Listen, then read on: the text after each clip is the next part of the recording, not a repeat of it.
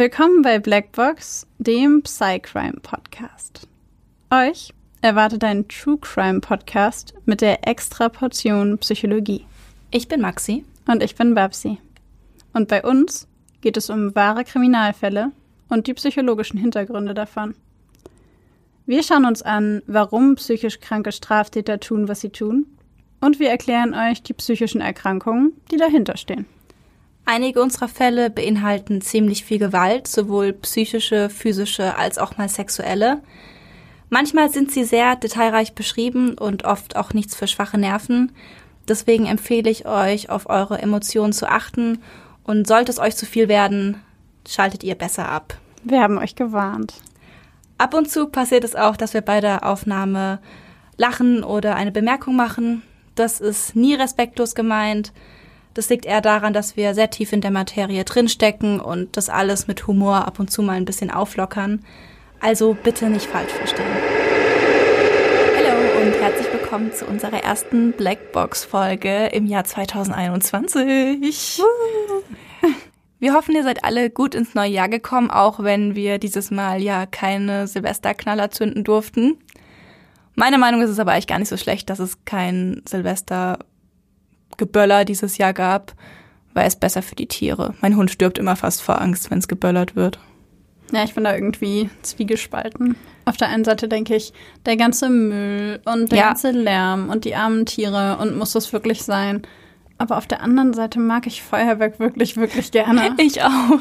Und das ist, äh, für mich ist das immer so eine ganz schwierige Sache zwischen verantwortungsvoll und egal, ich will Feuerwerk. Ja, voll. Ich verstehe dich. Außerdem hoffe ich, dass 2021 ein bisschen besser wird als 2020. Mit den besten Hoffnungen in den Jahreswechsel gegangen. Ja, hoffen wir es. Hoffen wir es. Aber gehen wir mal davon aus, dass es, äh, ich meine, im Grunde, wobei, nein, ich möchte nicht sagen, dass es nicht schlimmer kommen kann, weil sonst passiert es auf jeden Fall.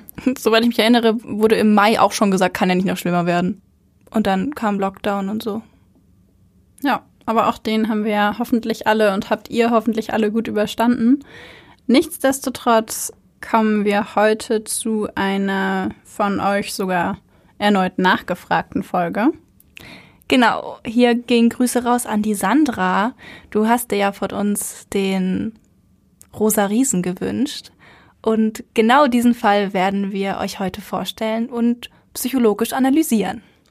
Vorab wollen wir natürlich wieder sagen, dass es sich dabei um Vermutungen, um Zusammenstellungen aus unterschiedlichen Quellen und um unsere Theorien handelt und nicht um offizielle Diagnosen, auf jeden Fall festgestellte, ja im Grunde Persönlichkeitsveränderungen oder ja psychische Erkrankungen, sondern einfach nur das, was wir uns vorstellen könnten, das, was wir vermuten und wie auch bei jedem anderen Fall, lasst uns gerne wissen, was ihr darüber denkt. Schreibt uns gerne über Instagram eine Nachricht dazu oder per E-Mail.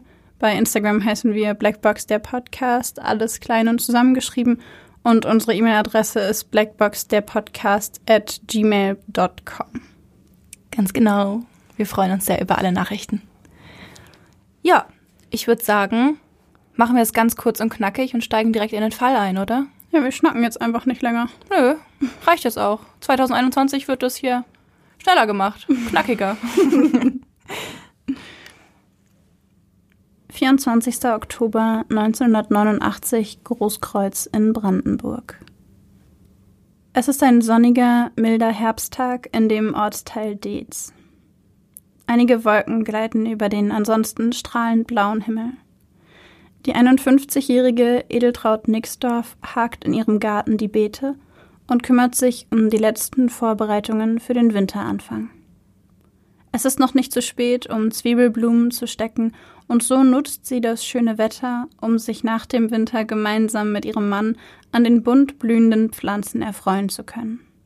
Sie freut sich schon darauf, ihm davon zu erzählen, sobald er nach Hause kommt. Die Wäsche hat sie bereits draußen aufgehängt, warm genug dafür ist es heute noch, und so wehen die weißen Laken, Unterhemden und Socken im leichten Wind. Kurz wischt sie sich die schmutzige Hand an ihrer Schürze ab, greift erneut zur Hake und wendet sich um, um nach der nächsten Tulpenzwiebel zu greifen. Da steht plötzlich und unerwartet ein Mann vor ihr. Er kommt gerade aus ihrem Haus und hält eine große Tüte in der Hand. Der Mann ist beinahe zwei Meter groß, hat einen Bart, längere Haare und wirkt noch sehr jung. Edeltraut Nixdorf starrt den Mann fassungslos an. Da fällt ihr Blick auf die Tüte in seiner Hand. Sie erkennt sie wieder. Es ist eine Tasche aus ihrem Schlafzimmer und sie enthält ihre eigene Unterwäsche und Bikinis. Diese wollte sie am Nachmittag noch in ihrem Schrank verstauen. Wütend blickt sie den Mann an. Was hat der mit ihrer Unterwäsche zu schaffen? Und wie kann er es wagen, einfach ihr Haus zu betreten? Wut, gemischt mit Angst, steigt in ihr hoch. Aber Edeltraut Nixdorf ist keine Frau, die sich einfach einschüchtern lässt. Keine, die klein beigibt. Und so schreit sie den Mann an. Du Schwein, du Mistsau. Doch keine Sekunde später greift der Mann sie an. Die 51-Jährige hebt die Hake in ihrer Hand und versucht den jungen Mann abzuwehren. Aber sie hat keine Chance. Der Widersacher ringt sie zu Boden und schleift sie über den Weg ins Haus. Dort nimmt sich der Mann einen Hammer und schlägt der wehrlosen Frau damit auf den Kopf. Wieder und wieder, bis ihre Schädelknochen aufbrechen. Dann wirkt er sie und drückt ihr die Luft ab, so lange, bis sie sich nicht mehr bewegt. Schwer atmend wickelt der Mann Edeltraut Nixdorf in eine gelbe Bettdecke. Er will sie mitnehmen, um sich später an und mit ihrem toten Körper zu befriedigen. Als er mit der eingewickelten Leiche aus dem Haus herauskommt, kommt ihm über den Rasen ein Nachbar entgegen. Er hatte die Schreie der Frau gehört und den fremden Mann auf ihrem Grundstück gesehen. Als die beiden Männer sich gegenüberstehen, lässt der Täter die eingewickelte Leiche und die Tüte mit der Unterwäsche fallen und läuft davon. Als der Nachbar erkennt, worum es sich bei dem vermeintlichen Paket handelt, ruft er sofort die Polizei. Als diese eintrifft, ist der große junge Mann bereits verschwunden. Die Polizei versucht sofort, den Mord an Edeltraut Nixdorf aufzuklären. Sie finden zahlreiche Blutspritzer und eine mit Kot verschmierte Kerze. Aber die Zeiten in Deutschland sind turbulent. Deutschland steht kurz vor einem historischen Ereignis. Am 9. November wird die Grenze zwischen der DDR und der BRD geöffnet. Das hat zahlreiche Konsequenzen, auch für die Polizei. Zahlreiche Polizeistellen werden geschlossen, die Kommunikation zwischen den Abteilungen verläuft schleppend und so geht der Mord an Edeltraut Nixdorf im allgemeinen Durcheinander schließlich unter.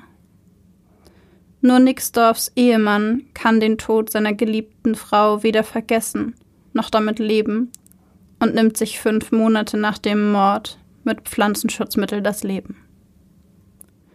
24. Mai 1990 Ferch in der Nähe von Potsdam. Neben einer Mülldeponie lebt die schwer alkoholabhängige 45-jährige Christa Naujoks in einem Wohnwagen. Sie hat an diesem Tag sehr viel Alkohol konsumiert, hat beinahe vier Promille im Blut und sitzt schimpfend und schreiend vor ihrem Wohnwagen. Wie aus dem Nichts kommt plötzlich über die Mülldeponie ein Mann angerannt. Er ist etwa 1,90 Meter groß, trägt einen Bart, etwas längere Haare und hält BHs und Höschen in der Hand. Er kommt schnell näher, und ehe sich Christa Naujoks versehen kann, hat er eine Hand an ihrer Brust. Die betrunkene Frau kann dem Mann kaum etwas entgegensetzen, der sich auf sie stürzt wie eine Naturgewalt. Er wirft sie nieder, greift ein in der Nähe liegendes Kabel, wickelt es der Frau um den Hals und zieht zu. Nach wenigen Momenten ist alles vorbei. Christa Naujoks ist tot. Der Mann zieht die Trainingshose und die Unterhose der Frau herunter, schiebt ihr Oberteil und ihren BH hoch und vergeht sich an der Leiche. Als er fertig ist, bedeckt er sie notdürftig mit Lumpen. Als die Polizei die Leiche auffindet, liegt rund um den Körper mit Kot beschmierte Damenunterwäsche.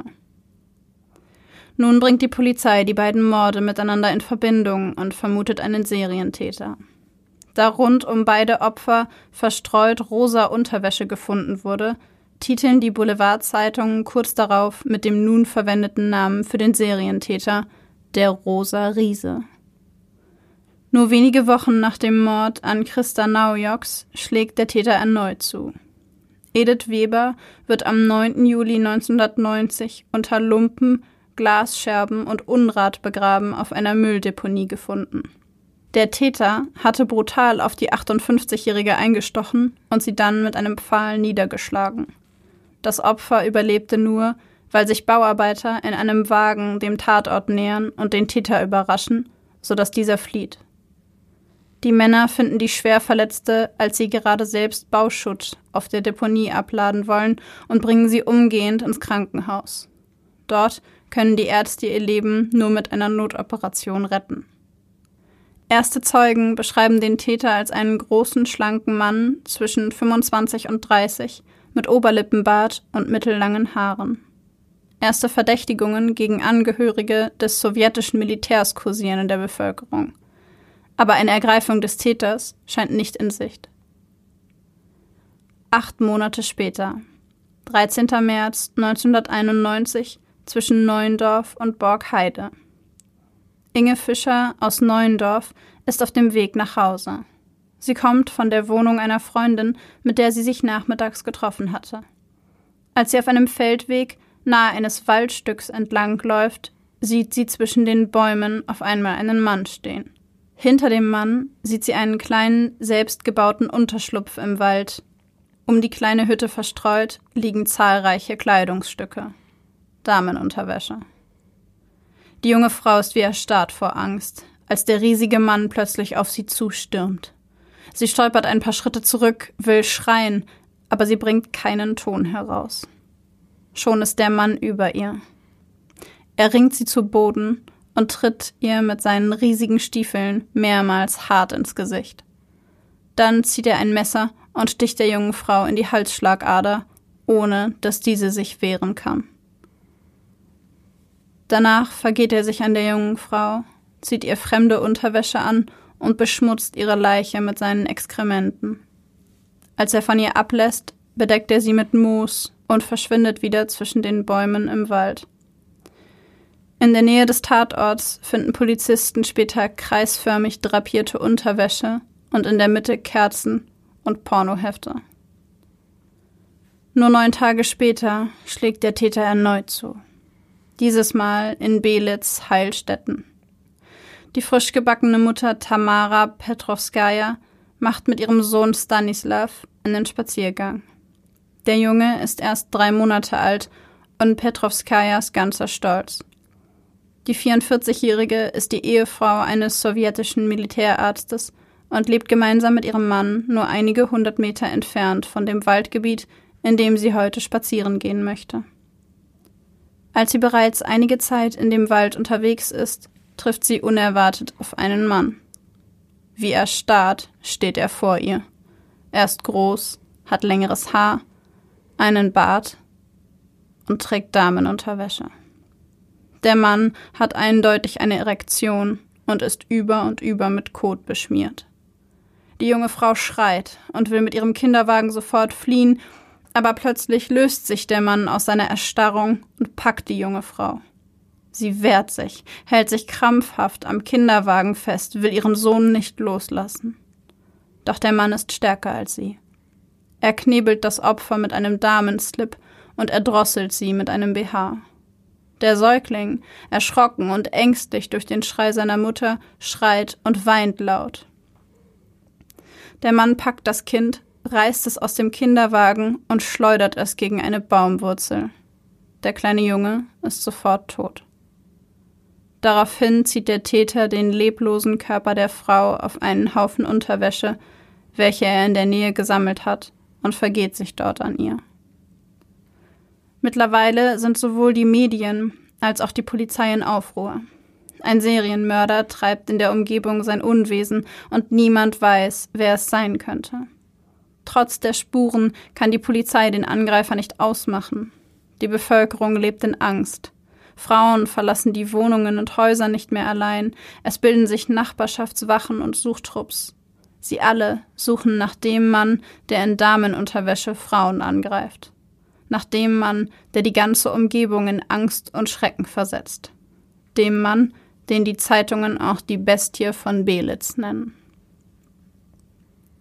Nur zwei Wochen nach dem Mord an der Mutter und ihrem Kind kommt es zu einem weiteren Vorfall.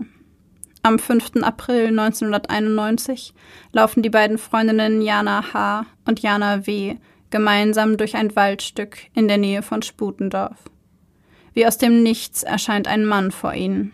Er steht so plötzlich da, als sei er gerade aus dem Boden gewachsen. Er trägt einen lila Jogginganzug und eine Schürze, und in seiner Hand hält er ein Messer. Die beiden Mädchen schreien laut auf, aber noch bevor sie sich auch nur einen Schritt von dem Angreifer entfernen können, geht dieser auf sie los. Ohne ein Wort zu sagen, sticht er auf die beiden Zwölfjährigen ein. Jana H. und Jana W. jedoch wehren sich. Mit Händen und Füßen kratzen, schlagen und treten sie auf den Täter ein, zerkratzen ihm das Gesicht. Der Mann ist von der immensen Gegenwehr überrascht und flieht. Die beiden Mädchen können sich mit schweren Stichverletzungen nach Hause retten und werden dann in einem Krankenhaus behandelt.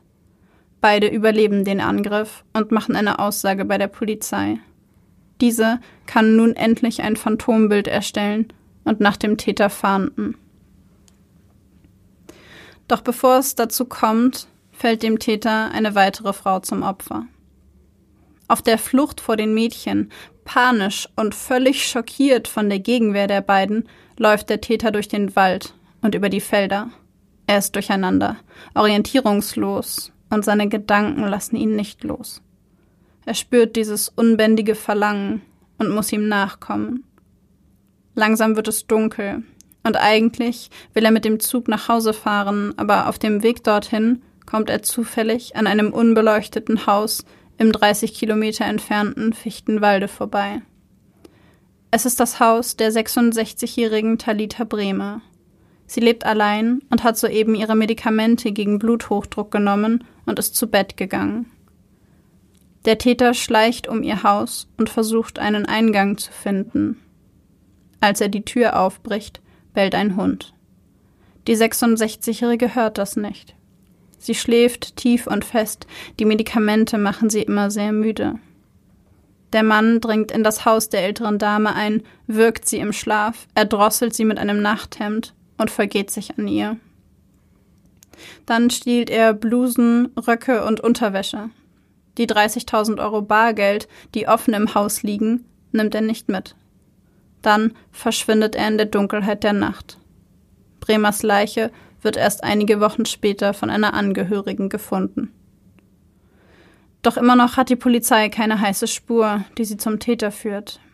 Nach der Veröffentlichung des Phantombildes, das mit Hilfe der beiden jungen Mädchen erstellt werden konnte, und dem Aussetzen von 20.000 D-Mark für den Hinweis, der zur Ergreifung des Täters führt, erreichen die Polizei zahlreiche Hinweise und Verdächtigungen. Die Bevölkerung ist mittlerweile so angespannt, dass beinahe jeder verdächtigt wird.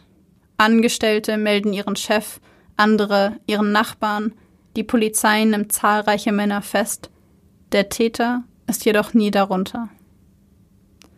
Dann, am 1. August 1991, beobachten zwei Jogger am helllichten Tag einen Mann, der sich in einem Waldstück in der Nähe von Belitz in Damenunterwäsche, einem hellblauen Rock und einer Militärsjacke auf einer Lichtung selbst befriedigt. Die beiden Jogger überwältigen den Mann und bringen ihn zur Polizeistation. Dort steht bereits nach kurzer Zeit fest, bei dem gefassten Mann handelt es sich um den gesuchten Serientäter. Es ist Wolfgang Schmidt, 25 Jahre alt, ehemaliger Hauptwachtmeister, mittlerweile arbeitslos mit Gelegenheitsjobs, verlobt. Bereits in der Untersuchungshaft gibt Schmidt alle seine Taten zu. Er scheint beinahe erleichtert und befreit, als ob er schon lange jemandem sagen wollte, was er tat. Nach der Ergreifung des Täters laufen die Medien geradezu zu ihrer Höchstform auf. Persönlichkeitsrechte sind damals wenig anerkannt und so werden nacheinander die Verlobte und die Eltern des Täters vor die Kamera und in Interviews geschleift. Als schließlich herauskommt, dass Schmidts Verlobte ein Kind von ihm erwartet, ist die Resonanz enorm. Ganz Deutschland übt Druck auf die junge Frau aus. Sie solle das Kind abtreiben. Das Kind eines solchen Monsters dürfe nicht geboren werden. Die Bild-Zeitung titelt dazu am 7.8.1991 Rosa Riese. Muss sein Baby abgetrieben werden? Die Wohnorte und die Arbeitsstellen zahlreicher Familienangehöriger werden publik gemacht. und schließlich hält es die junge Verlobte nicht mehr aus. Ob sie das Kind abtreibt oder bei einer Fehlgeburt verliert, ist nicht bekannt. Sicher ist nur, dass sie kein Baby zur Welt bringt. Stattdessen drängen immer mehr Reporter auf die Familie und den Täter ein. Noch vor seiner Verurteilung wird Wolfgang Schmidt von den Medien exekutiert. Hinter vorgehaltener Hand verlangen die Menschen die Todesstrafe. Hängt ihn einfach an einem Baum auf, ist wohl noch das harmloseste, was die Bevölkerung zum Täter zu sagen hat. Am 20. Oktober beginnt dann der Prozess gegen den Frauenmörder von Belitz, Wolfgang Schmidt. Das Medienecho und das Interesse der Bevölkerung sind beispiellos. Ebenso beispiellos scheint die psychische Dynamik des Mannes, der für den Tod von sechs Menschen und die schwere Körperverletzung von drei weiteren verantwortlich ist. Die Aussagen und Angaben des Angeklagten schwanken während der Prozesstage immer wieder. Am ersten Prozesstag beschuldigt der Angeklagte seine Mutter verantwortlich für seine pathologische Entwicklung und seine krankhaften Neigungen zu sein. Er beschreibt seine Mutter als hartherzig, brutal und böse. Um sich an ihr zu rächen, habe er die Taten begangen. All seine Opfer seien stellvertretend für seine Mutter gestorben. Sein Vater, der später vor Gericht aussagt, wird das nicht bestätigen. Schmidts Mutter hingegen weigert sich vor Gericht überhaupt eine Aussage zu machen. Am zweiten Prozesstag behauptet Schmidt dann, er sei nur zu feige gewesen, seine sexuellen Neigungen zuzugeben, und seine Mutter habe mit seinem Verhalten nichts zu tun gehabt. Allein seine Gier nach der Erfüllung seiner abnormen sexuellen Wünsche hätte ihn dazu getrieben, sich derart an seinen Opfern zu vergehen. Bei seiner ersten Tat, dem Mord an Edeltraut Nixdorf, sei er nicht nur in das Haus eingedrungen, um Unterwäsche zu stehlen, sondern habe dem, Zitat, drängendem Wunsch, eine weibliche Person zu finden, nachgegeben. Am dritten Prozesstag gibt der Angeklagte dann an, große Gedächtnislücken zu den Taten zu haben. Hatte er noch vor dem Prozess ein Geständnis mit sämtlichen Details zu den Taten unterschrieben, so behauptete er am dritten Prozesstag, sich an Einzelheiten der Taten nicht mehr erinnern zu können. Die Nachfrage, warum er auf der einen Seite noch Rechtschreibfehler in seinem Geständnis korrigiert habe, auf der anderen Seite aber nun behaupte, das Geständnis nicht richtig gelesen zu haben, konnte Wolfgang Schmidt dem Richter nicht beantworten. Am 12. November wird dann schließlich das psychiatrische Gutachten des Berliner Gutachters Wilfried Rasch vor Gericht präsentiert. Die Offenheit, mit der Wolfgang Schmidt mit dem Gutachter über seine geheimsten Fantasien und Wünsche spricht, ist ungewöhnlich für einen Täter dieser Art.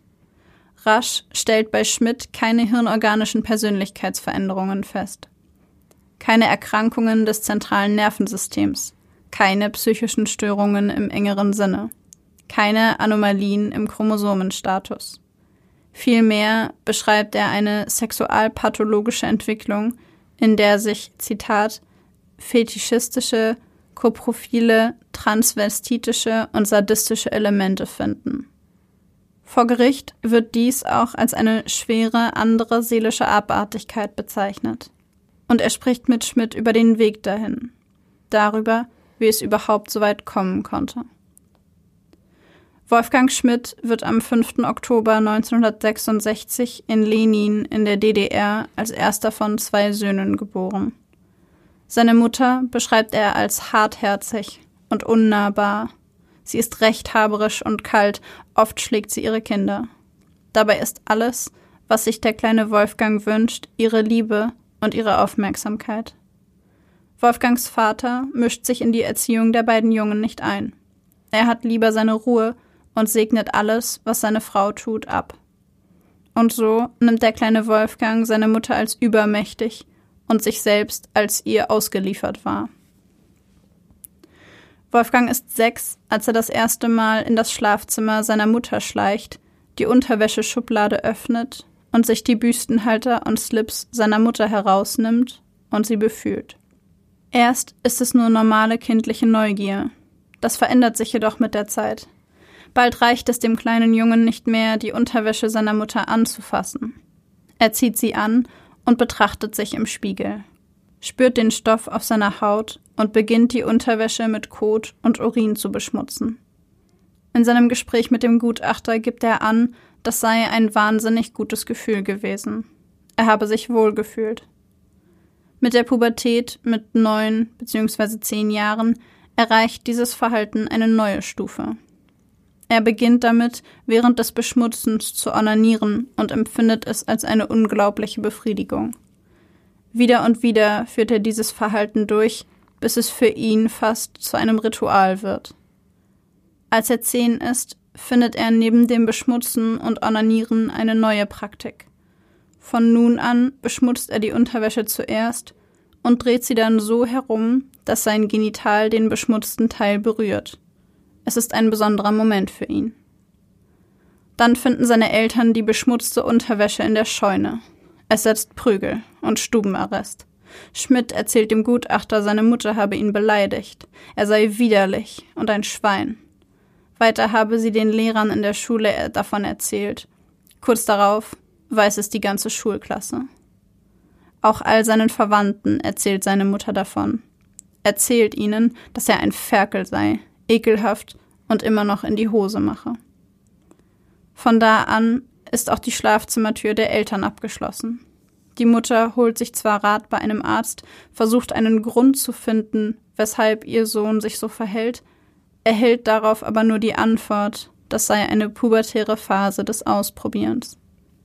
Also unternimmt sie nichts weiter. Ein fataler Fehler. Wie ein Drogensüchtiger braucht Schmidt die Unterwäsche mittlerweile zur Befriedigung. Es ist bereits zur damaligen Zeit ein Verhalten, das der Heranwachsende nicht mehr unter Kontrolle hat. Aber darüber reden kann er mit niemandem. Von da an verlegt Wolfgang seine Rituale nach draußen, weil er zu Hause nicht mehr an die Unterwäsche seiner Mutter gelangt, sucht er nun auf Müllhalden und Deponien danach. Zur damaligen Zeit gibt es überall verstreut Müllhalden, auf denen Menschen alles wegwerfen, das sie nicht mehr benötigen, und andere alles finden, was sie suchen.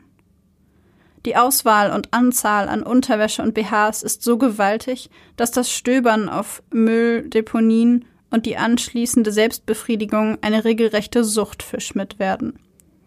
Er fängt an, Verstecke und Lager im Wald zu bauen, in denen er seine Unterwäsche aufhebt und hortet.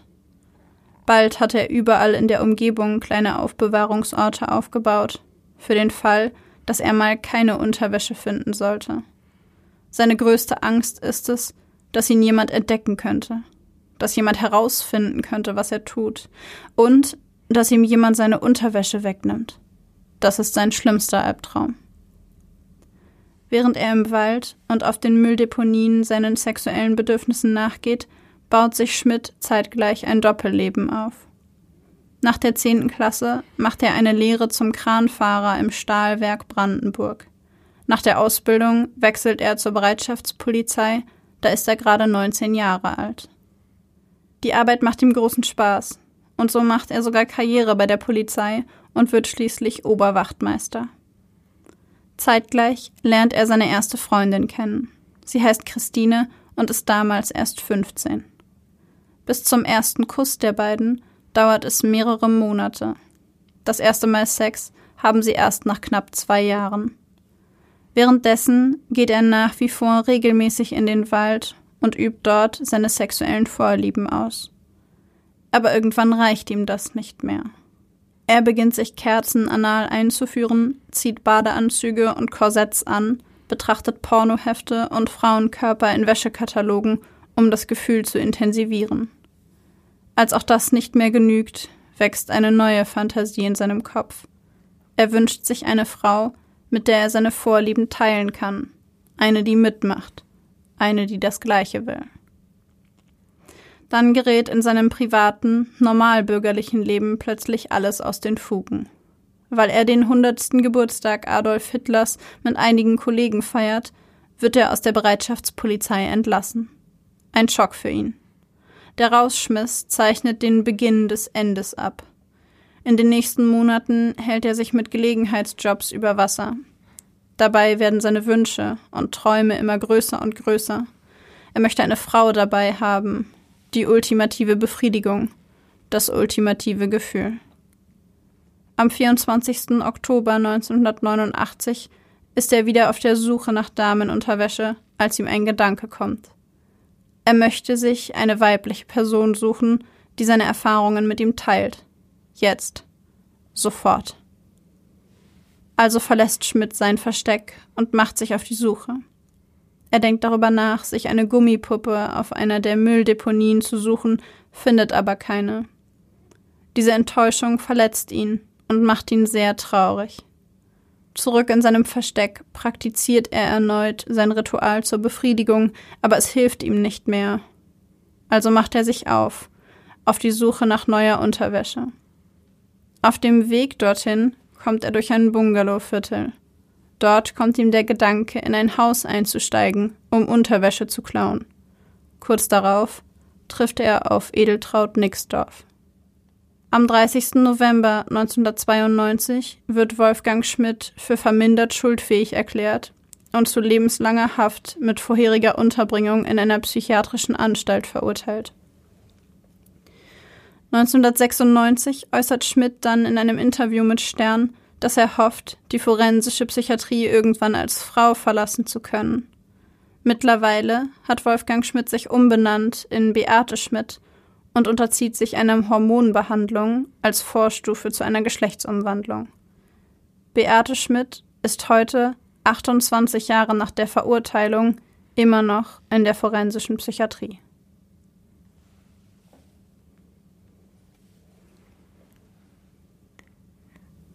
Dieser Fall, finde ich, hätte genauso gut ein Horrorfilm sein können. Ja, fand ich auch.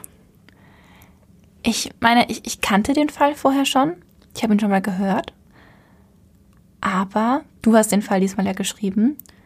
Und ich muss sagen, dass ich mich an ganz, ganz viel nicht mehr erinnern konnte. Es war so ein bisschen, als hätte ich ihn jetzt zum ersten Mal gehört. Und der war heftiger, als ich ihn in Erinnerung hatte. Ich muss auch gestehen, dass ich bei der Recherche viele Dinge gelesen habe, die ich auch so nicht mehr in Erinnerung hatte.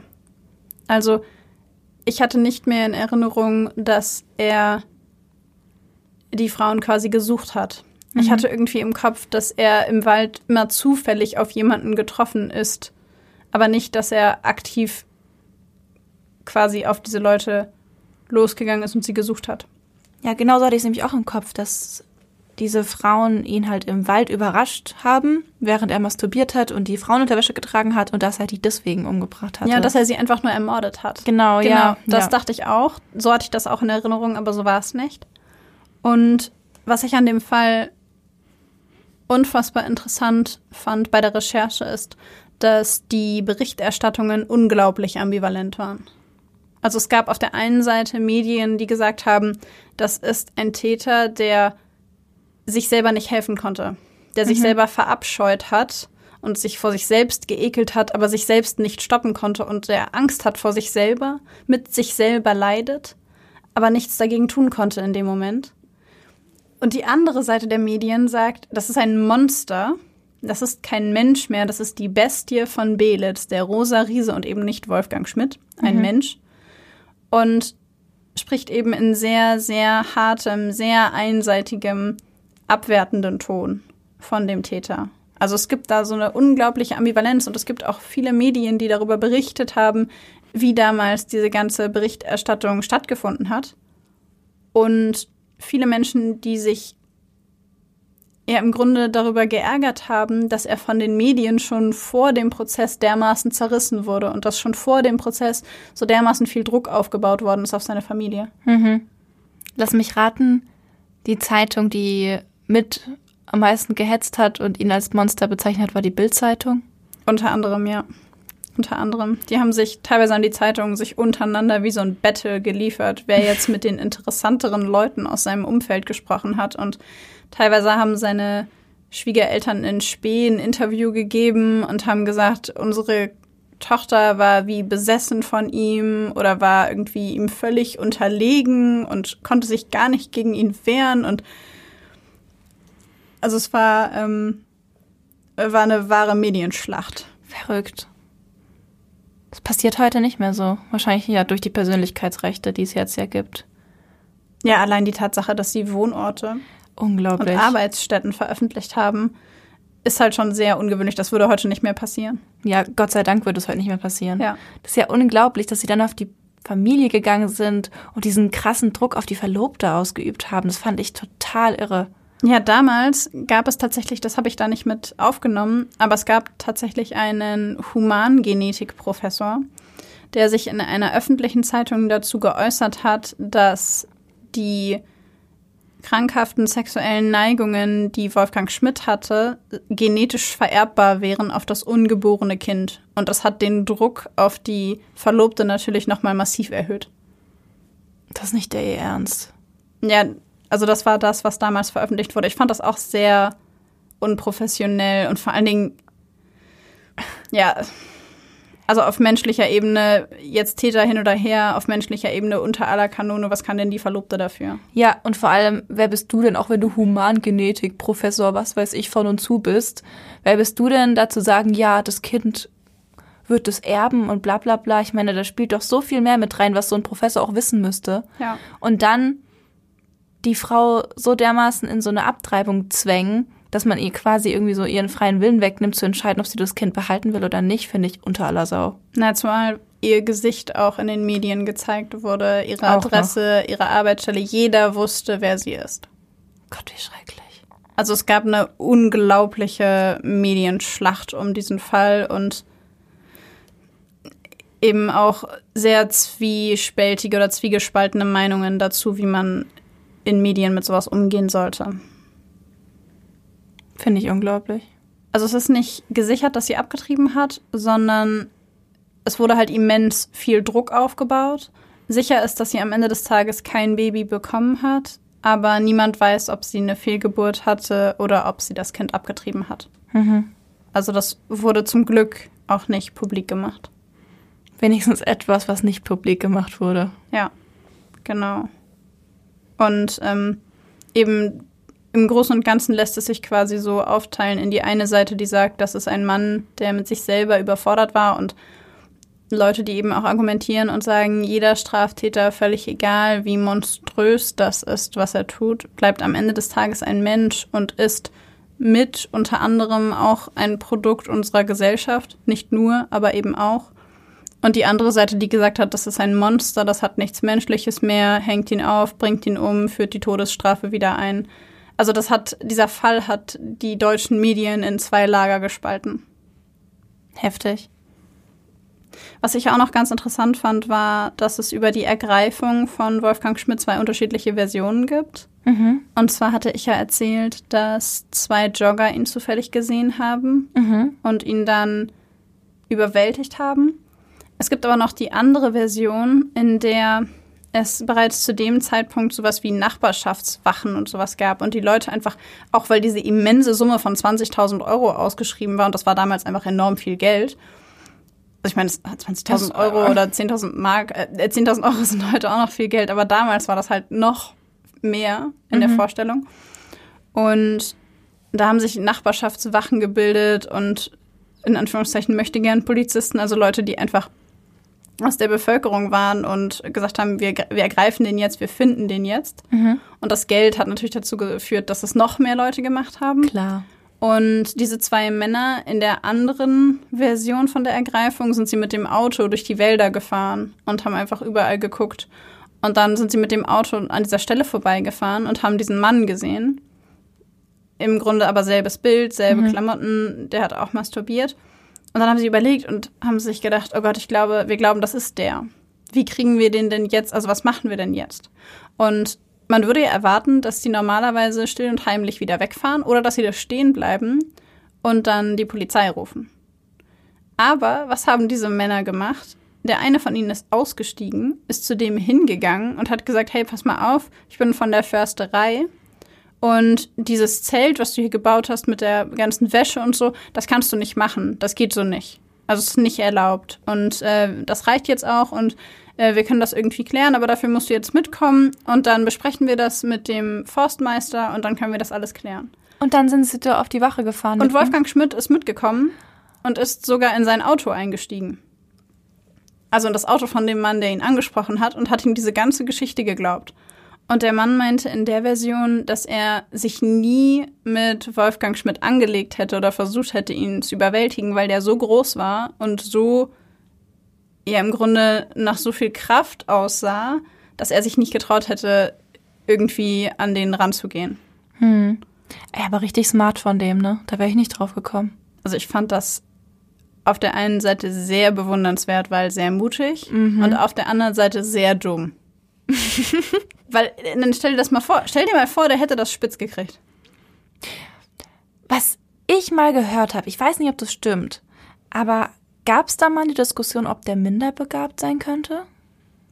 Der ich Wolfgang darüber, Schmidt? Ich habe darüber tatsächlich nichts gefunden. Okay, vielleicht habe ich das jetzt auch falsch in Erinnerung. In meinem Kopf war nämlich der Fall Rosa Riese Wolfgang Schmidt irgendwie mit Minderbegabung gekoppelt. Und von daher würde es mir zum Beispiel leichter fallen zu glauben, dass der da einfach so treu doof mitgegangen ist. Weißt du, was ich meine? Mhm. Ähm, weil natürlich bei einer Minderbegabung sowas schwerer zu durchblicken ist.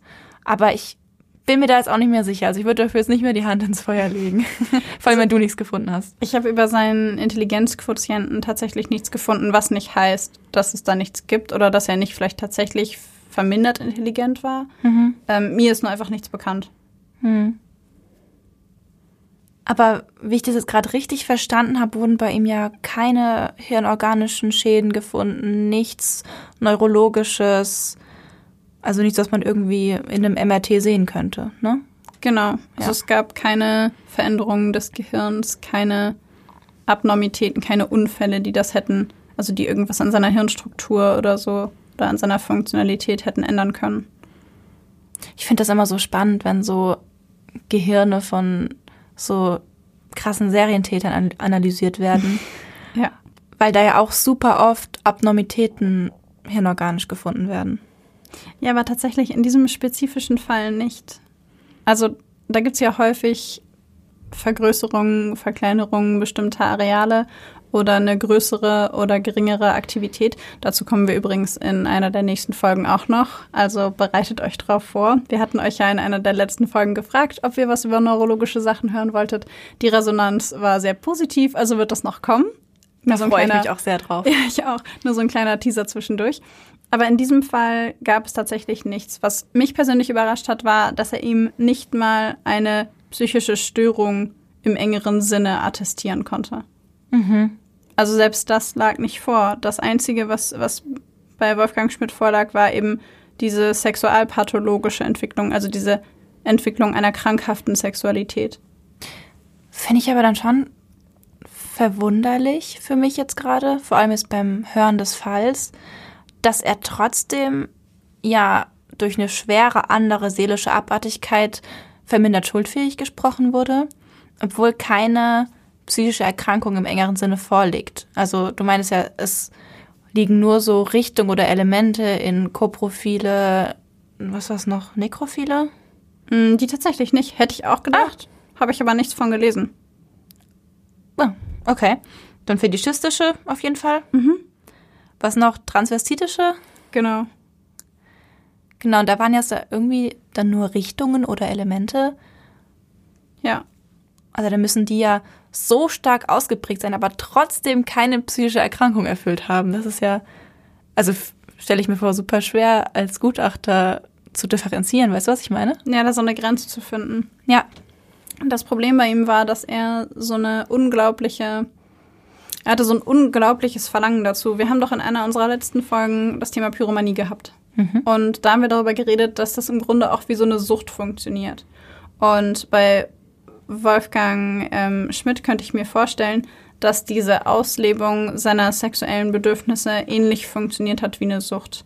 Mhm. Weil er selber gesagt hat, in dem Moment, wo er diese Frau, welche Frau auch immer von den Opfern, diese Frau gesehen hat, nehmen wir das Beispiel von der Mutter mit ihrem Säugling. Das fand ich persönlich unglaublich grausam. Ja. Und er hat dazu gesagt, er hat diese Frau gesehen und sie hat ihn total überrascht. Er hatte gar nicht damit gerechnet, dass da jemand kommt und er hat sich furchtbar geschämt. Er hat sich furchtbar geschämt, als sie ihn gesehen hat und gleichzeitig war er aber wahnsinnig erregt mhm. und konnte sich in dem Moment, in dem er dieser Frau gegenüberstand, nicht mehr kontrollieren. Es ist einfach, er meinte, es ist einfach über ihn gekommen und er konnte sich vor Gericht, da gibt es einen unglaublichen interessanten Moment vor Gericht, wo der Richter ihn fragt, erinnern Sie sich an das Kind? Und Schmidt guckt ihn an und sagt, welches Kind? Und dann sagt der Richter, diese Frau hatte einen Kinderwagen dabei, die hatte einen Säugling dabei. Und dann sagt er, ich erinnere mich nur noch, dass sie irgendwas in der Hand hatte, vielleicht war es ein Kinderwagen. Dass sie was in der Hand hatte? Er hat es nicht wahrgenommen also seiner eigenen Aussage nach hat er es nicht wahrgenommen. Er sagt, er erinnert sich nicht daran, irgendwas mit dem Kind gemacht zu haben. Er erinnert sich nicht an das Kind. Er erinnert sich nicht an den Kinderwagen. Er weiß nur, dass irgendwas super laut war und dass er unbedingt wollte, dass es still ist. Also dieser, dieser unglaubliche Fokus mhm. auf die sexuelle Befriedigung, diese un dieser unglaubliche Trieb, diese, dieses haben wollen, besitzen müssen, ich glaube, ich weiß, Ich glaube, ich weiß, was du meinst, so, dass er wie so ein Tunnelblick, wo alles Unwichtige wie so wegfällt aus dem Aufmerksamkeitsfokus. Genau, es gibt nichts anderes als diesen Trieb, seine Erregung und diese Triebbefriedigung. Und er ja. muss diese Frau haben. Er sagt selber, er muss sie haben, er muss sie besitzen, er muss das jetzt tun. Ich finde es super schwer vorstellbar. Ich meine, ich kann es nachvollziehen, dass es in so einem Fokus passieren kann, aber für mich schwer nachvollziehbar, so ein Kind einfach nicht zu bemerken und es gegen einen Baum, eine Wurzel ja. zu schleudern und alles, was du davon bemerkst oder alles, was du davon bewusst wahrnimmst, ist, dass da was war, was laut war und dann habe ich es weggemacht und dann war es ruhig. Ja. Finde ich schrecklich ich, anzuhören. Irgendwie. Ja. Was ich, ich muss, ich muss gestehen, ich habe mich bei dem Fall auch, also tendenziell ist es ja so, dass man, dass wir durch den Podcast so ein bisschen mehr Distanz da reinbekommen, allein schon durch den Studiengang, durch das Studium, durch das häufige damit auseinandersetzen, dass man da halt einfach eine Distanz zu bekommt. Das sagen wir auch immer in unserem Intro. Aber in diesem Fall saß ich tatsächlich da und habe sehr lange gebraucht, um diese Emotionalität, die ich selber sehr stark empfunden habe, zur Seite zu schieben und mir anzugucken, okay, was ist da passiert und mhm. wie könnte man das erklären, nicht rechtfertigen, aber erklären. Warum könnte das passiert sein? Was ist da abgelaufen? Ja, verstehe ich auch in solchen, bei solchen emotionalen Dingen so offen sein zu können und sich dann trotzdem noch die Hintergründe dahinter anzuschauen. Genau. Was ich extrem fand bei dem Fall, war auch, dass er selber gesagt hat, für ihn waren die Frauen nicht tot. Mhm. Also er hat gesagt, in seiner Vorstellung waren die Frauen, die er ermordet hat, nicht tot, die haben noch gelebt. Für ihn waren das keine Toten. Und was war dann der Sinn dabei, sie zu töten? Er musste dafür sorgen, dass sie sich nicht mehr wehren dass sie das tun, dass er damit, damit er mit ihnen das machen kann, was er machen will, muss er dafür sorgen, dass sie sich nicht mehr wehren. Ah, aber deswegen vielleicht keine Nekrophilie. Genau. Und deswegen ah. hatte er auch keine nekrophilen Neigungen. Das mhm. habe ich nämlich auch gedacht, dass es vielleicht daran lag, weil in seiner Fantasie diese Frauen nicht gestorben sind. Okay. Jetzt verstehe ich auf jeden Fall, warum keine Nekrophilie vergeben wurde. Genau weil mhm. es darum nicht ging. Das Töten an sich hat ihm keine Befriedigung geschafft, geschaffen. Es, es ging nicht um das Töten.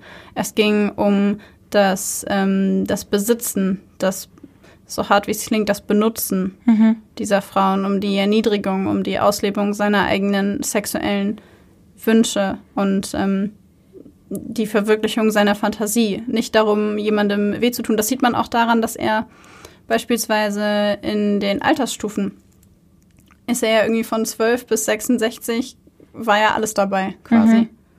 Weil es nicht um das bestimmte Opfer ging, sondern um die Durchführung seines Rituals. Es ging nur um die, um den Akt an sich mhm. und nicht um das Opfer. Genau. Was mir gerade noch einfällt, zu dem, was du vorhin gesagt hast, als du seine sexuellen Neigung oder Elemente mit einer Sucht verglichen hast, ähm, könnte es nicht auch ein Zeichen für so ein Suchtverhalten sein, dass seine Taten immer schneller aufeinander gefolgt sind, dass es immer heftiger wurde, dass es so wie so eine Steigerung gab, wie zum Beispiel bei einem Alkoholkranken? Mhm. Was genau meinst du mit immer, also immer heftiger? Naja, ich habe das Gefühl, er hat seine Hemmungen immer mehr verloren. Ah, du meinst, weil er ursprünglich Unterwäsche klauen wollte. Genau. Das ist irgendwie diese Hemmschwelle, also klar, das erste Mal war ja eben diese Absicht gar nicht da. Und er meinte ja zwar, dass ihm nicht bewusst war, dass da ein Baby war, aber das war ja auch einfach so so schlimm sich anhört, für ihn Kollateralschaden, den er einfach in Kauf genommen hat. Dann diese zwei zwölfjährigen Mädchen, dann waren es auf einmal zwei Personen, anstatt nur eine Person, die er angegriffen hat. Mhm. Das meine ich damit. Und dass er dann am Ende sogar noch in das Haus von dieser Frau, dass es quasi immer schlimmer geworden ist, immer mehr eskaliert, äh, Genau. also eskaliert ist. Damit will ich nicht sagen, dass die erste Tat nicht auch ganz schrecklich und schlimm war. Aber einfach, dass es sich für mich so anfühlt, als ob er wirklich da so ein bisschen die Hemmung verloren hat und immer noch eine Stufe weiter ging, Ja. wenn man da überhaupt noch Stufen weitergehen konnte. Ja. Ja, das stimmt. Das stimmt. Ich glaube auch, dass, ja genau, diese, diese Mischung aus diesem, die Taten folgen auf immer kürzere Abstände und dann ähm, so werden sie auch immer schlimmer. Im Grunde, er bricht jede Grenze weiter auf. Ja. Hm. Was ich mich noch gefragt habe, das hast du bestimmt recherchiert, weil ich weiß darüber jetzt nicht so viel, deswegen habe ich mir auch die Frage gestellt. Er hat ja eine Verlobte. Mhm. Und trotzdem war dieser Drang da nach einer Sexualpartnerin, die ihm das gibt, was er braucht. Da stellt sich natürlich, zumindest bei mir, die Frage, warum konnte er das nicht mit der Freundin versuchen? Also natürlich nicht sie zu töten, aber diese Sexualpraktiken, die er sich wünscht, mit der Freundin zu machen und eventuell dann jemanden zu haben, der sich da überhaupt gar nicht erst wehrt, weil sie vielleicht ihm da entgegenkommen könnte, weißt du? Ich glaube, also das ist nur meine Vermutung, das ähm, habe ich nicht irgendwo so gelesen, sondern das glaube ich. Ich glaube, dass es viel damit zu tun hat, dass das Thema Sexualität für ihn mit sehr, sehr viel Scham behaftet war. Er hat sich unglaublich geschämt für seine persönlichen sexuellen Neigungen. Er hat sich unglaublich geschämt für diese ganze Geschichte mit der Unterwäsche und dem Beschmutzen der Wäsche. Was sicherlich auch, also er beschreibt diese Situation, als seine Eltern die Wäsche in der Scheune finden und ihn prügeln und es allen erzählen, beschreibt er als Schlüsselmoment. Das ist etwas, das er nie wieder vergessen hat. Und er sagt von sich selber, dass er, er spricht vor Gericht auch von dem Ekelhaften, was er da macht. Also Bei er konnte es nicht benennen. Genau. Und Okay. er selber schämt sich auch vor Gericht. Also der einer der Gerichtsreporter, der dabei war, sagt, es ist unglaublich oder hat gesagt, es ist unglaublich, einem 1,90 Meter großen Mann dabei zuzusehen, wie er versucht, im Boden zu versinken. Also er hat sich immens geschämt für das, was er da gemacht hat, konnte aber gleichzeitig nichts ähm, dagegen tun. Und ich habe mir mal so ein bisschen Gedanken gemacht, wo diese übermäßige Scham vor der eigenen Sexualität herkommen könnte. Und zwar gibt es da ähm, eine Theorie zum Einfluss der Eltern auf die Sexualität des Kindes. Und so ist es so, dass Normen für sexuelles Verhalten und Einstellungen massiv von den Eltern beeinflusst werden. Logisch. Weil das quasi das erste Vorbild, das du hast, die erste Umgehensweise mit bestimmten, ja, mit be- bestimmten Tätigkeiten, sage ich mal, sind deine Eltern die ersten Leute, die du häufig fragst, sind deine Eltern, wenn du mit deinen Eltern nicht darüber reden kannst, ist Sexualität schon mal für dich auch eher etwas Schwieriges Ja. je offener deine Eltern sind, desto leichter fällt dir das ja häufig selber auch. Und tatsächlich gibt es die Theorie, dass wenn man in einer Erziehungswelt aufwächst, die geprägt ist von Verboten, von Bestrafung, von Ablehnung, wenig körperlicher Zuwendung oder Berührung, erzeugt das beim Kind Schuld- und Schamgefühle für Bedürfnisse und eben auch für die eigene Sexualität. Und diese Beziehung zu den Eltern in dieser Hinsicht kann eben beschädigt werden durch übermäßige emotionale Distanz, Bestrafung, Ablehnung, beispielsweise auch sexuelle Ausbeutung. Aber ich könnte mir vorstellen, dass in Schmidts Fall seine Mutter so distanziert war und er sagt ja selber, er hat viel Strafen erlebt und viel ähm, Verbote, wenig körperliche Zuwendung. Und dass das dazu geführt hat, dass er selbst Probleme sexueller Art entwickelt hat, dass er selber nicht äh, nicht offen mit seinem Sex, mit seiner Sexualität umgehen konnte und diese übermäßige Reaktion der Eltern, ihn zu schlagen und das allen Leuten zu erzählen, ähm, hat das natürlich noch massiv verstärkt. Was mir gerade in Zusammenhang mit seiner krassen Scham und dem Einfluss von Eltern dabei einfällt, ist ähm, Freud. Mit jetzt der, haben wir ihn doch. Jetzt haben wir ihn doch. Jetzt, jetzt packen wir den Freud-Koffer aus. Ähm, und natürlich auch mit diesem ganzen, mit dieser ganzen Code-Geschichte, die bei ihm ja eine Rolle mhm. spielt, ähm, ist mir die anale Phase dabei eingefallen. Und natürlich, er war sechs Jahre, als er zum ersten Mal, oder war das Einkoten war zum ersten Mal? In welchem ja, Alter? so sechs, sieben, ja. Genau, das ist ja eigentlich zu spät für die anale Phase. Wenn ich mir aber anschaue, wie die Mutter beschrieben wird von ihm, also sehr punitiv, sehr kaltherzig, ähm, kann ich mir vorstellen, dass in dem Zeitraum, wo eben diese anale Phase stattfindet, also wo das Kind sich mit auch mit Exkrementen zum Teil beschäftigt oder eben lernt, ähm, dass es was Natürliches eigentlich ist. Aufs Töpfchen und, gehen. Genau, so. dass mhm. aufs Töpfchen gehen nichts ist, wofür man sich schämt oder sonst irgendwas. Mhm. Ähm, kann ich mir vorstellen, dass die Mutter da eventuell, ist natürlich eine Theorie, dass sie da vielleicht auch punitiv vorgegangen ist und dass sich so dieser Kreislauf aus Scham bei ihm vielleicht so angekurbelt hat, schon so früh, könnte ich mir dabei vorstellen. Das könnte natürlich auch sein. Und dass ja. dann vielleicht, jetzt bin ich noch weiter, ich bin jetzt auf dem Freuzug. Einmal aufgesprungen, kommst du dann nie wieder runter. Da kann man aber auch weiterspinnen. Dass dann vielleicht so eine Fixierung auf die anale Phase stattgefunden hat und er vielleicht deswegen später so fixiert auf Code war. Mhm. Also das mhm. ist nur eine Theorie, ne? Das ist hier nichts Fundiertes, aber wie das, gesagt, weiterspinnen. Das wäre eine Möglichkeit. Ja. Du alter Freudianer, du. Ich bin. das wäre auf jeden Fall eine Möglichkeit. Was ich auch noch gelesen habe, ist, dass, ähm, um nochmal ganz kurz zurückzukommen zum Einfluss der Eltern, dass wenn Kinder diese körperliche oder verbale Zurückweisung erleben, dass sie dann häufig quasi Liebe und sexuelle Erregung trennen.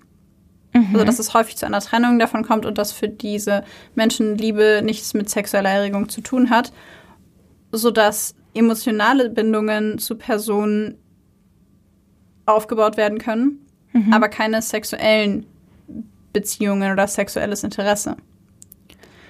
Und sexuelle Beziehungen nur mit Personen möglich sind, mit denen keine emotionale Intimität besteht. Da könnte man jetzt drüber philosophieren und fachsimpeln, ob das was damit zu tun hat, dass man Angst hat, abgelehnt zu werden, sodass die intime, nicht sexuelle Beziehung darunter leidet, wenn man das Thema Sexualität mit reinbringt. Ja. Weil es von den Eltern so, weil, weil von den Eltern körperliche Nähe so stark negiert wurde und dass die Angst besteht, diese Beziehung zu verlieren, mhm. wenn der sexuelle Part damit reinkommt. Und das kann dazu führen, dass diese Menschen beispielsweise sexuelle Wünsche nur mit Personen ausleben, die aus einer Schicht kommen, die von ihnen selbst als weiter unten betrachtet wird, mhm. während sie intime Beziehungen auf gleicher Höhe mit ihrer eigenen wahrgenommenen sozialen Schicht suchen. Und das ist mir auch so ein bisschen ins Auge gesprungen, weil ich dachte, sexuelle Beziehungen hatte Schmidt ja auch nur, wenn man das so sagen kann, entweder mit sich selbst zumindest was seine eigene tatsächliche sexuelle Vorliebe anging. Ja. Oder mit seinen Opfern, die er allesamt abgewertet hat. Ja. Und auf der anderen Seite hatte er aber eine intime Beziehung zu seiner Freundin, Schrägstrich Verlobten, denn sonst hätte er sie nicht, er hätte sie ja nicht gefragt, ob sie ihn heiraten will, wenn da nicht irgendwas gewesen wäre. Und es ist mir so ins Auge gesprungen, dass es da so eine krasse Trennung gibt das stimmt, ja. Und damit komme ich nochmal auf deine Frage von, warum hat er das nicht mit seiner Verlobten gemacht? Ja, weil es dann, dann passt es. Weil es dann eine Trennung gegeben hat. Genau. Das könnte ich mir vorstellen. Mhm. Da setzt sich ein Bild zusammen. Macht auf jeden Fall Sinn, finde ich. Bezüglich dieser Abwertung seiner Opfer, ähm, mir ist auch das Wort Abwertung im Kopf aufgeploppt, als du berichtet hast, wie er die Unterwäsche seiner Mutter genommen hat und die eingekotet hat. Mhm. Ähm, und da musste ich auch direkt an Abwertung denken. Ähm, ich glaube, jetzt bin ich schon wieder im psychoanalytischen Bereich. es geht schon wieder um die Beziehung zur Mutter und in der Kindheit. Aber wenn er sich nämlich die Unterwäsche von der Mutter genommen hat, dann hat er sich ja mit irgend, dann hat er sich ja zu irgendeinem Grad mit ihr identifiziert eventuell. Mhm. Und durch das Einkoten verschmutzt er ja ihre Sachen, also Dinge, die ihr gehören und wertet vielleicht sie auch durch die Identifizierung mit ihr so ein bisschen ab. Oder nicht so ein bisschen, sondern wertet sie ab.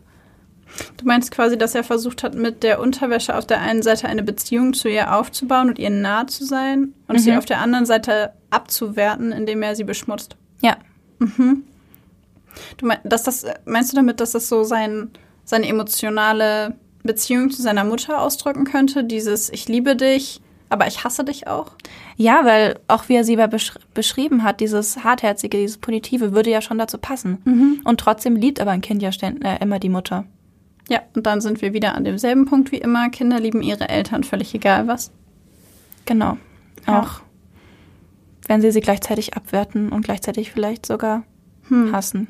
Und wie findest du, passt dann da rein, dass er später eben nicht mehr nur noch Unterwäsche genommen hat, sondern tatsächlich Frauen? Also, wenn ich jetzt weiter psychoanalytisch hier rumschlittere, ich habe angenommen, dass in dieser Folge das mein Part ist. Dann schlitter mal weiter. Dann könnten die Frauen in seinem Kopf ja oder in seiner Psyche ja stellvertretend für die Mutter stehen, die er damit weiter abwertet. Mhm. Mhm. Das klingt ist schlau. Das sinnvoll? Das klingt ja. schlau. Ja, Freuds Schüler. ja, ich habe dazu ähm, tatsächlich auch eine kleine Theorie. Ah, also bin ich nicht die Einzige, Nein, die auf sowas gekommen ist. Schön, okay, jetzt fühle ich mich schlau. Gut. Und zwar habe ich mir Gedanken gemacht über den Opfer-Täter-Transfer. Hast du davon schon mal gehört? Mm, ja. Und zwar könnte ich mir vorstellen, dass er durch seine Mutter und dieses krasse Abwerten in seiner Kindheit, weil wenn wir mal ganz kurz bei dieser Situation bleiben von, er hat die Unterwäsche seiner Mutter genommen, er hat sie eingekotet und ähm, er hat sie beschmutzt und seine Mutter flippt komplett aus, prügelt ihn, bestraft ihn, Stubenarrest und quasi sozialer Exitus, weil sie erzählt es jedem der Familie, den Mitschülern, den Lehrern, jeder weiß es. Hm. Und sie wertet ihn komplett ab. Das kann ja für ein Kind, und ich meine, er war damals noch ein Kind, eine massiv traumatische Erfahrung sein. Ja. Weil dein Vertrauensverhältnis ist dahin. Etwas, das du selber verheimlichst, weil du dich schämst, wird vor allen Leuten erzählt. Der Charme, den du empfindest, geht enorm hoch. Ich glaube, das ist super traumatisch. Und laut der Opfer-Täter-Transfer-Hypothese könnte man jetzt vermuten, dass Schmidt in diesen Frauen seine Mutter quasi gesehen hat, die ihn abwertet, mhm. weil beispielsweise ja das erste Opfer damals zu ihm gesagt hat, du Schwein. Mhm. Und dass er in dem Moment wieder diese Abwertung wahrnimmt für seine sexuellen Neigungen und die Opfer, mit denen er gemacht hat, was er gemacht hat, stellvertretend für die Traumatisierung stehen, die seine Mutter ihm angetan hat. Und laut dieser Hypothese ist es so, dass diese, dieser Angriff quasi auf das ehemalige Traumatisierungsopfer dazu führt, dass es bestimmte Reaktionsmuster oder Situationsmuster gibt, die das Traumatisierungsopfer, in dem Fall Wolfgang Schmidt, aufbaut, um mit dieser Traumatisierung umgehen zu können. Und zwar in jeder Situation, in der er daran erinnert wird oder die ähnlich genug ist, mhm ähm, wie die Situation, in der er eben traumatisiert worden ist. Und dass sich das Ganze dann quasi umdreht und er die Person entwertet und der Person das antut, was er ihr eigentlich antun will, stellvertretend für die Person, die ihn traumatisiert hat. Also die Mutter. Genau, dass er mit den Frauen, dass die Frauen ihn quasi an die, an die Ab Zurückweisung, an die Abwertung erinnert haben, die seine Mutter mit ihm gemacht hat und er diese Frauen stellvertretend dafür bestraft. Mhm. Ich schlag gerade in meinem Kopf so ein bisschen den Strang zu den anderen Opfern noch. Übrigens ist das auch von Freud, allerdings von Anna Freud. Ach, der Tochter. ja, ähm, also das hat, hängt damit zusammen. Nennt man auch Identifikation mit dem Aggressor oder dem Angreifer. Nochmal zu den anderen Opfern. Und zwar, als du das gesagt hast mit, der, mit dem ersten Opfer, die ihn ja beschimpft hat und somit sich ja für ihn mit der Mutter gleichgesetzt hat. Mhm. Hm, Habe ich mir überlegt, wie passt es bei den anderen Opfern, weil ja die anderen Opfer ihn, soweit ich weiß, nicht beschimpft haben. Mhm. Ähm, was für mich jetzt so ein Erklärungsmodell dabei war, könnte für mich eben so sein, dass er ja in der Situation, wo er seine Sexualität auslebt, zum Beispiel als er die Mutter kam, da war er gerade mittendrin und ich meine, bei den zwölfjährigen Mädchen war das auch so? Mm, nicht bei allen, Nicht bei aber allen. bei einigen. Okay, dann ist meine Erklärung für diejenigen, die ihn bei dem sexuellen Akt erwischt haben, ähm, dass ja, wenn dieser Akt so schambehaftet ist, dass und jemand erwischt ihn dabei, dass es ja dann in seinem Empfinden automatisch so ist, dass er, dadurch, dass er sich für diesen Akt so schämt, weiter unten von der Hierarchie her steht als die Person, die ihn jetzt wie erwischt hat. Verstehst du, was ich meine? Dass so wie so ein, eine Person, die dich bei irgendwas Verbotenem erwischt, da fühlst du dich nicht überlegen, sondern du fühlst dich in dieser Situation unterlegen, weil du dich dafür schämst. Mhm, verstehe. Und dass es dann vielleicht trotzdem diese Identifikation mit dem Aggressor Sinn machen würde, weil es auch wieder ein Schamempfinden ist, was mit einer Frau kombiniert wird, Ja. die ja dann für ihn empfunden über ihm steht, obwohl das sonst vielleicht nicht so wäre, aber eben in diesem Moment, in diesem Moment dieser sexuellen Erregung durch die Scham für ihn so ist. Ja. Ja, das wäre natürlich auch eine Erklärungsoption. Ich könnte mir aber auch vorstellen, dass sich seine sexuellen Fantasien auch einfach immer weiterentwickelt haben. Ja. So, also als weitere Erklärungsmöglichkeit. So dass er quasi angefangen hat, erst mit der Unterwäsche, erstmal nur, um das zu erkunden. Kindliche Neugier, an sich eigentlich nichts Schlimmes. Dann als zweites dieses Einkoten, Beschmutzen. Dann vermischt sich das. Also, weil ich könnte mir vorstellen, dass es ganz am Anfang einfach nur der Wunsch war, wie wir ja vorhin schon gesagt haben, der Mutter nahe zu sein und auf der anderen Seite sie zu bestrafen und sie abzuwerten. Und dann vermischt sich das auf eine ganz ungute Weise in seiner Pubertät mit der Sexualität. Und dann hat es plötzlich was Sexuelles und dann hat es plötzlich etwas sexuell Befriedigendes. Du meinst was, was am Anfang eigentlich eher für ihn emotional funktional war, Ja. dann in der Pubertät durch das Erwachen der Sexualität zu was Sexuellem wird. Und kriegt so eine ganz ungünstige Verbindung, ja. Unglücklich, ja. Genau, wie das, das sieht man doch auch manchmal bei Tätern, die, ähm, bei Tätern, die auf Schlachthöfen oder so als Kinder aufgewachsen sind. Ja. Und viel Schlachtungen gesehen haben und viel Blut und was auch immer. Und dann kommt irgendwann die Pubertät. Und das heißt jetzt nicht, dass das bei allen Leuten passiert, die auf dem Schlachthof aufwachsen. Aber es gibt einzelne Täter, bei denen sich diese Bilder ganz ungünstig, zu einem ganz ungünstigen Zeitpunkt mit der Sexualität verbinden. Ja. Und ich könnte mir vorstellen, dass das bei ihm eben dann auch so ist. Dieses, dieses emotionale Bedürfnis, hast du so schön gesagt, verbindet sich mit der sexuellen Komponente und wird dann zu einer sexuellen Fantasie. Und weil er eine Frau dabei haben will, irgendwann, die das mit ihm macht, weil er nicht mehr alleine sein will damit, jemand, der das mit ihm macht, der das mit ihm teilt, und er aber seine Verlobte nicht fragen kann, weil wir diese Separation haben von Intimpartner und emotionaler, nicht sexueller Intimpartner, muss er jemanden anders finden, der das macht. Und weil es aber so schambehaftet ist, nimmt er sich einfach ein Opfer und zwingt dieses Opfer damit, damit zu machen und beherrscht dieses Opfer so lange, bis er seine Befriedigung erreicht hat. Ich finde es übrigens, ich weiß nicht, ob schön das richtige Wort ist, aber ich finde es gerade in unserer Interaktion schön, dass wir jetzt diesen Strang von seinen Diagnosen über seine Kindheit, über die Entwicklung seiner Sexualität geschlagen haben. Und dann noch so den Strang zu dieser Vermutung oder zu dieser Hypothese, dass es auch wie so eine Suchterkrankung zusammenhängen könnte. Ich finde, wir haben da heute sehr viele Aspekte beleuchtet. Das finde ich toll. Stimmt. Ja, es war aber auch ein sehr, sehr spannender Fall. Voll. Ich möchte aber gerne noch zum Abschluss sagen, natürlich ist das, was wir hier machen, diese Erklärung, ist immer ein Ansatz, die Handlung des Täters zu verstehen, psychologisch, aber natürlich nicht, diese Taten zu entschuldigen. Wir möchten aber auch dazu sagen, dass uns sehr aufgefallen ist, dass speziell der Wolfgang Schmidt unter seinen Taten sehr, sehr gelitten hat.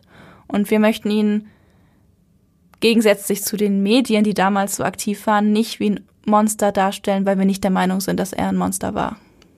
Er ist. Er lebt ja noch. Ist, genau, ja. Er lebt noch, beziehungsweise mittlerweile sie, aber ja. Sie, stimmt. Da könnte man sich eigentlich auch fragen, wo das herkommt.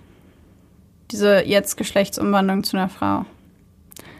Es könnte auch sein, dass diese Beschäftigung mit der weiblichen Kleidung einfach im Grunde nicht so, wie wir es jetzt bisher vermutet haben, sondern dass es auch einfach im Grundsatz eine transvestitische Neigung war und dass sich die jetzt zum Transvestitismus ausgebildet hat. Also im Grunde würde das bedeuten, dass vielleicht die Therapie so einen kleinen Erfolg gezeigt hat, weil er ja sich jetzt dazu bekennt, dass er eigentlich immer eine Frau sein wollte. Ja, genau. Hm. Dass er vielleicht seine Identität gefunden hat. Das Kann man ihm ja nur wünschen. Ja. An dieser Stelle würde ich gerne noch was hinzufügen zu dem, wir möchten ihn nicht als ein Monster darstellen, aber auch nicht verharmlosen, was er getan hat ich glaube, ich spreche dafür uns beide, wenn ich sage, dass es wichtig ist, dass wir uns mit solchen Tätern beschäftigen und zwar nicht, um Vergebung auszuüben oder zu verharmlosen, sondern einfach nur, weil wir nur dann verhindern können, dass solche Dinge wieder und wieder und wieder passieren, wenn wir uns angucken, warum sie passiert sind. Und es geht darum, dass wir diese Täter nicht aus unserer Gesellschaft herausstoßen und entmenschlichen sollten. Denn am Ende des Tages sind es Menschen, auch wenn wir das alle nicht oder die meisten nicht gerne hören wollen, weil es halt ein sehr emotionsgeladenes Thema ist. Das können wir auch verstehen. Aber wenn wir diese Täter entmenschlichen und aufhören, uns mit ihnen zu beschäftigen, dann verstehen wir nicht, warum sie es getan haben. Und dann können wir nicht früh eingreifen und versuchen zu verhindern, dass es wieder passiert. Genau. Ja, das war mir noch wichtig zu sagen. Voll. Finde ich auch richtig wichtig. Weil ich, ich fand das ähm, schlimm, dass es in den Medien so, so beleuchtet wurde und alle mit reingezogen wurden, dass er so derart entmenschlicht wurde, weil seine Taten sind furchtbar und sie sind auf keiner Ebene zu rechtfertigen. Aber wir müssen uns auch mit solchen Dingen beschäftigen in unserer Gesellschaft, um sie verhindern zu können. Ja. Und es bringt nichts, jemanden sozial zu exekutieren in den Medien und nicht weiter darüber nachzudenken, wo das herkam. Eben. Erst durch solche Betrachtung oder Untersuchung von Serientätern ist ja zum Beispiel, sind solche Konzepte wie die dunkle Triade oder so überhaupt erst aufgetaucht. Genau. Die jetzt echt hilfreich sind bei sowas. Einfach um zu verhindern, dass es wieder ja. passiert. Ja, absolut, absolut. Ja, das war mir einfach noch wichtig. Okay, ich würde sagen, mit diesem moralischen Kompass schließen wir unsere erste Folge im Jahr 2021 ja. auch wieder ab. Tun wir. Also dann, wir hoffen, es hat euch gefallen. Wenn ja, dann lasst es uns gerne wissen auf Instagram, schreibt uns Nachrichten, schreibt es uns in die Kommentare. Wenn ihr noch Wünsche habt von Sachen, die wir behandeln sollen, neue Fälle, alte Fälle, was auch immer euch einfällt, schreibt uns gerne. Bei Instagram heißen wir, wir haben es schon mal gesagt, aber ich sag's nochmal, Blackbox, der Podcast, alles klein und zusammengeschrieben. Und wenn ihr Lust habt, gebt uns auch gerne eine positive Bewertung oder eine konstruktive Bewertung, zum Beispiel bei Apple Podcast. Genau. Ja, und dann würde ich sagen, sagen wir Tschüss.